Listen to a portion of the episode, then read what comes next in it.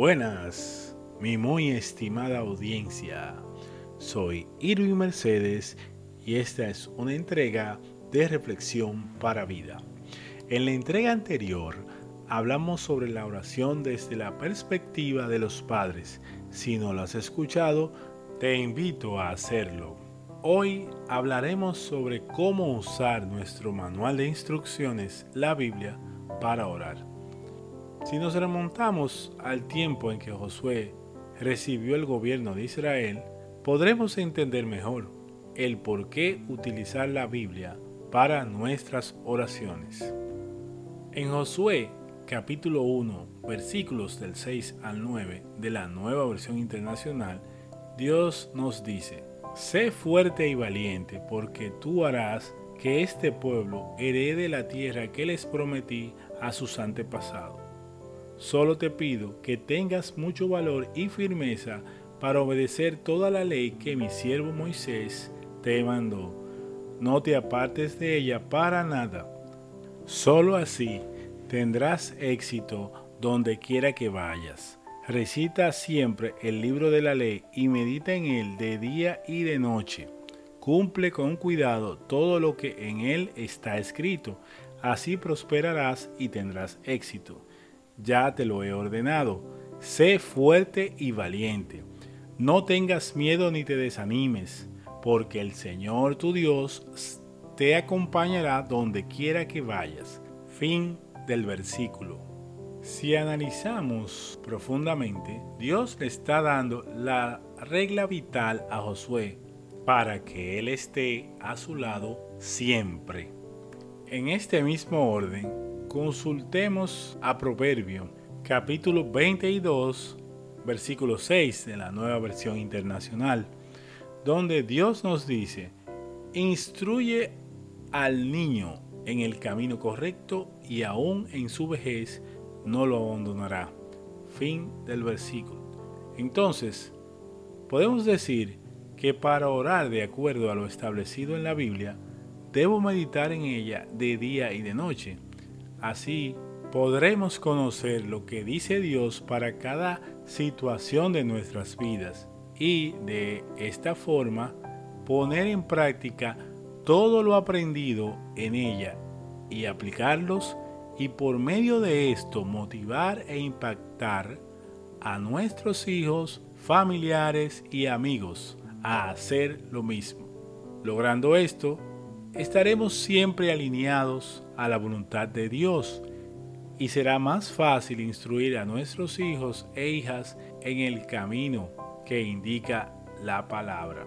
De una forma más llana, Dios le indicó a Josué las reglas para estar bajo su cobertura.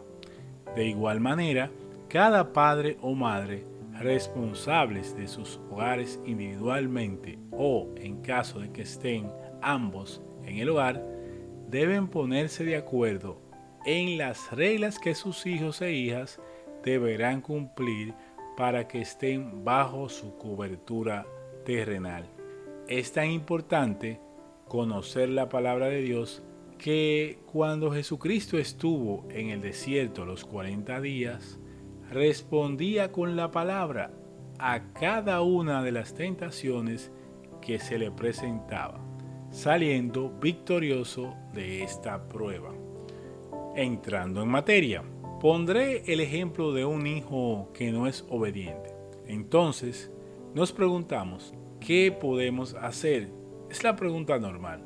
Humildemente, sugiero ir a nuestro manual de instrucciones, la Biblia, y escuchar qué dice Dios a través de Mateo capítulo 7 versículos del 7 al 8 de la nueva versión internacional, pidan y se les dará, busquen y encontrarán, llamen y se les abrirá, porque todo el que pide recibe, el que busca encuentra, y el que llama se le abre. Fin del versículo.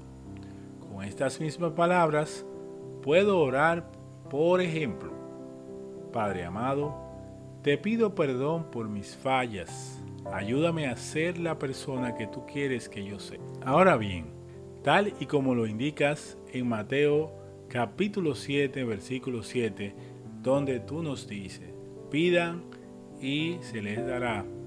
Hoy vengo a ti para pedirte sabiduría, para entender a mi hijo o hija, para que tú los toques y sean más obedientes. Un ejemplo donde quiera que vayan, dame la sabiduría, la perseverancia y paciencia para seguir y modelar el ejemplo de tu Hijo Jesucristo. En su nombre te lo pido. Amén. Este es solo un ejemplo utilizando el versículo de Mateo capítulo 7 versículo 7. Hay muchos más, solo hay que seguir meditando de día y de noche en la palabra.